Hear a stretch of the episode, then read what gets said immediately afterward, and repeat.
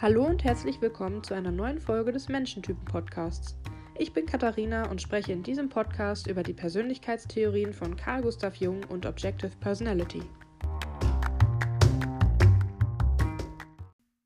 Hallo, schön, dass du wieder eingeschaltet hast. Da freue ich mich sehr. In der letzten Folge habe ich ja über das introvertierte Denken gesprochen und die Gegenfunktion dazu ist das extrovertierte Fühlen. Deswegen werde ich jetzt heute dann auf diese Funktion eingehen. Wie beim letzten Mal auch sind die Quellen wieder das Buch Typologie von Carl Gustav Jung und Objective Personality und gegebenenfalls noch ein paar eigene Anmerkungen. Also, was ist das extrovertierte Fühlen? Das extrovertierte Fühlen orientiert sich am Objektiven, also es ist auch mehr dem Objektiv unterworfen, anders als das introvertierte Denken, was ja vom Subjektiv, Subjekt ausgeht und zum Subjekt wieder zurückführt. Ist dann eben das extrovertierte Fühlen eher so, dass es vom Objekt ausgeht und auch zum Objekt wieder zurückführt. Das heißt, es ist so nahezu vom subjektiven Faktor befreit. Wie ich in einer Folge schon gesagt habe, kann man nicht vollkommen objektiv sein, weil immer noch das Subjektiv diese Wahrnehmungen hat und diese Gefühle hat und die Gedanken hat. Dementsprechend kann das nicht vollkommen objektiv sein. Also wird der subjektive Faktor niemals vollständig weg sein, aber im weitesten Sinne. Was bedeutet das für das extrovertierte Fühlen?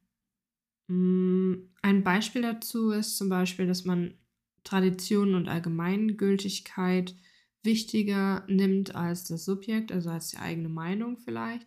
Dass man zum Beispiel in Situationen dann eher gesellschaftlichen Konventionen folgt und eher die Gefühlsausdrücke zeigt, die dann angebracht sind, als die, die man vielleicht selber eher empfinden würde oder also als selbst als Subjekt eher für richtig halten würde.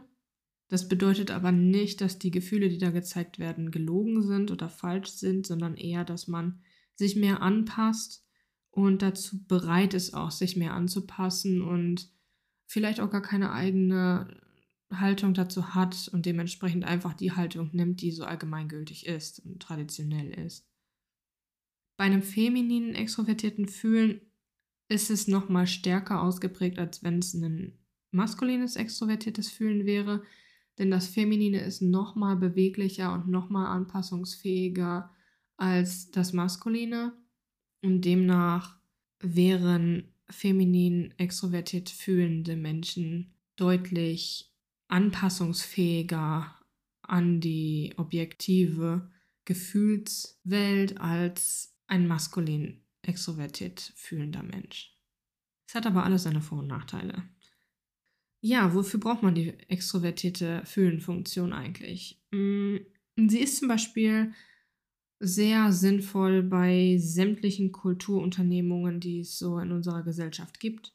Ob es nun irgendwelche Festivitäten sind, Theater, Kino, äh, private Partys, alles halt. Und die Funktion ist auch sehr hilfreich für eine harmonische Geselligkeit. Also wenn man mal auf Partys schaut, werden wahrscheinlich viele Leute da zumindest als Retterfunktion das extrovertierte Fühlen haben. Und das gilt vor allem für die Leute, die die Harmonie und die Geselligkeit fördern in dieser Gruppe.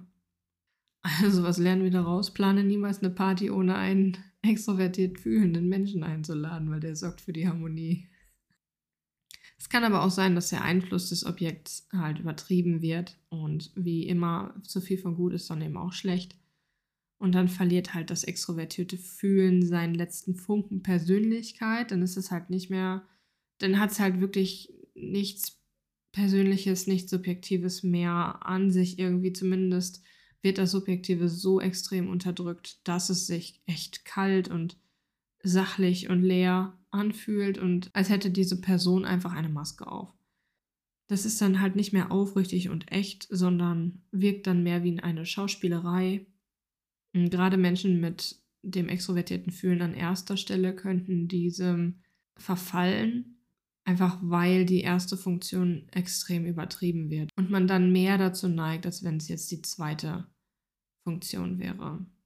Als Außenstehender hat man dann das Gefühl, dass man nur noch mit einem Prozess des Fühlens irgendwie konfrontiert wird von dieser Person und nicht mehr mit der Person selber und dann wirkt die Person auch mehr kaltherzig, beziehungsweise diese ganze Warmherzigkeit, die man eigentlich vom extrovertierten Fühlen kennt, die verschwindet dann. Und dann hat man nur noch eine leere Hülle vor sich, die allem nach den Mund redet. Jung selbst schreibt in dem Buch, dass hauptsächlich Frauen das extrovertierte Fühlen haben als Retterfunktion. Aber aus der Objective Personality Perspektive kann man sagen, dass es eigentlich eine sehr gute Mischung ist. Nur weil er das halt damals so wahrgenommen hat und so beobachtet hat, heißt das nicht, dass es dann in der heutigen Zeit der Realität entspricht. Denn es gab ja damals auch ein wenig mehr Druck von der Gesellschaft, gerade Richtung Männer, dass sie ihre Gefühle nicht so ausdrücken sollen und nicht so gefühlsduselig sein sollen. Ist heute leider immer noch so, aber nicht mehr so ausgeprägt, hoffentlich wie damals in den Zeiten von Carl Jung. Und dementsprechend findet man dann heute mehr Männer, die denn eben auch das extrovertierte Fühlen ausleben und zeigen. Und ähm, wo man dann eben ganz klar erkennen kann, diese Menschen haben eben diese Funktion als Retterfunktion.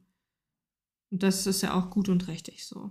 Denn die Funktionen sind nicht an ein Geschlecht gekoppelt, sondern die können beliebig bei den Menschen auftauchen. Dementsprechend können Männer genauso gut ein feminines, extrovertiertes Fühlen haben äh, und die Frauen ein maskulines, introvertiertes Denken, was Jung gerne auch mit Männern in Verbindung bringt.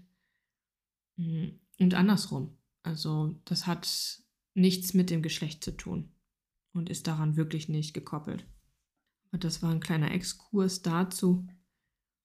Wenn das extrovertierte Fühlen an erster Stelle steht, dann wird natürlich das introvertierte Denken an vierter Stelle stehen. Und das Ganze bedeutet dann, dass die ja, eigene Identität und das Subjekt sehr unterdrückt wird, weil es eben kaum zum Vorschein kommt an vierter Stelle. Und das bedeutet aber nicht, dass die Person dumm wäre oder dass die Person nicht denken kann nur weil sie hauptsächlich das Fühlen nutzt. Es ist halt einfach so, dass das Denken erst nach dem Fühlen kommt. Die Reihenfolge ist eben entscheidend. Auch ein Mensch, der introvertiertes Denken als erste Fun Funktion hat, heißt, ist deswegen nicht gefühlskalt und hat keine Gefühle, sondern das kommt halt einfach nach dem Denken. Dave und Shannon von Objective Personality haben das extrovertierte Fühlen oder grundsätzlich extrovertierte Entscheidungsfunktionen dazu gehört ja auch das extrovertierte Denken, einmal so beschrieben, dass sobald eine andere Person in den Raum kommt, dann geht diese Funktion an. Weil dann ist nämlich etwas Objektives im Raum und man kann sich nicht mehr mit dem Subjekt beschäftigen, man kann sich nicht mehr mit sich selbst beschäftigen. Und dann ist es sozusagen all eyes on diese Person, die da im Raum ist. Und dann kümmert man sich als extrovertiert fühlender Mensch halt um diese Person. Es bedeutet dann eben auch, wenn ein Mensch mit dem extrovertierten Fühlen an erster Stelle an diesem introvertierten Denken an vierter Stelle arbeiten will, dann muss sich diese Person Zeit für sich selber nehmen und sich zurückziehen und dafür sorgen, dass eben kein Mensch in der Nähe ist, um den sie sich dann kümmern müssen. Damit sie sich dann um sich selber kümmern können und sich selbst und die eigene Identität erkunden können, auch die eigenen Gedanken. Was hier auch helfen kann, genauso für introvertiert Denkende an erster Stelle, ist eine kleine persönliche Bibel. Und das kann für jede Identitätsfunktion, also für jede introvertierte Entscheiderfunktion sinnvoll sein. Eine kleine persönliche Bibel, in der man niederschreibt, was die eigenen Gedanken, Bedürfnisse und Grenzen sind. Und für die EJs mit der extrovertierten Fühlenfunktion an erster Stelle kann es dann eben hilfreich sein, wenn sie dann mal sich zurückziehen in die Me-Time und überlegen, was sind denn meine Gedanken, was ist denn meine Identität und was möchte ich, was ist mir wichtig, was sind meine Grenzen, wo möchte ich Nein sagen, wo ich sonst vielleicht immer Ja gesagt habe, dann schreib das einfach auf. Schreib das in dein kleines Büchlein, was nur für dich ist und was dir dabei helfen kann in der nächsten Situation, wo du vielleicht dich dazu gezwungen fühlst, eine Entscheidung zu treffen, die dir vielleicht gegen den Strich geht, die gegen dein eigenes Subjekt geht, die gegen deine Identität geht, dann eben da einmal reinzuschauen und zu schauen, was will ich denn und was habe ich in der Me-Time für mich entschieden und dass du das dann eben ausübst und ausführst, was du da niedergeschrieben hast für dich und dass du dann eben nicht auf deine extrovertierte Fühlen-Funktion hörst, weil das gehört eben auch dazu. Und da es an erster Stelle ein 90-10-Ungleichgewicht ist zwischen dem FE und dem TI, muss man zwangsläufig irgendetwas finden, was dann dabei hilft, das introvertierte Denken zu stärken und es mehr in den Vordergrund zu rücken. Denn man kann sich nicht nur um die anderen Menschen kümmern, weil man sich sonst selber verliert und am Ende des Tages oder vielleicht am Ende des Lebens dann das Gefühl hat, nichts für sich selbst gemacht zu haben. Und das wäre traurig. Weil am Ende des Tages ist eigentlich das Leben für einen selbst ja auch da. Das aus meiner TI-Perspektive. Anders als beim introvertierten Denken haben die Gefühle bei extrovertiert Fühlenden keinen Grund. Also ich habe ja erklärt, dass TIs normalerweise Gründe brauchen für ihre, Gefühle, die dann aus der vierten Position raufkommen, aufkommen irgendwie, die normalerweise unterdrückt werden. Und beim, bei den FEs ist, ist es dann eben so, dass die Gedanken eher unterdrückt werden und dass man dann fühlen kann, ohne dazu Gründe zu haben. Und wenn sich dann mal ein Grund auftut, dann denkt man sich, hm, das muss aber doch gar nicht erklärt werden. Ich muss da doch gar keine Begründung für haben. Und dann vielleicht schiebt man das dann auch weg. Das heißt, die Gefühle müssen hier, anders als beim introvertierten Denken, eben die Gedanken zulassen und nicht andersrum. Was kann passieren, wenn man das extrovertierte Fühlen massiv übertreibt an der ersten Stelle? Dann kann es sein, dass man übertriebene Gefühlsäußerungen zeigt einen Karen-Hysterie-Ausbruch kriegt oder so.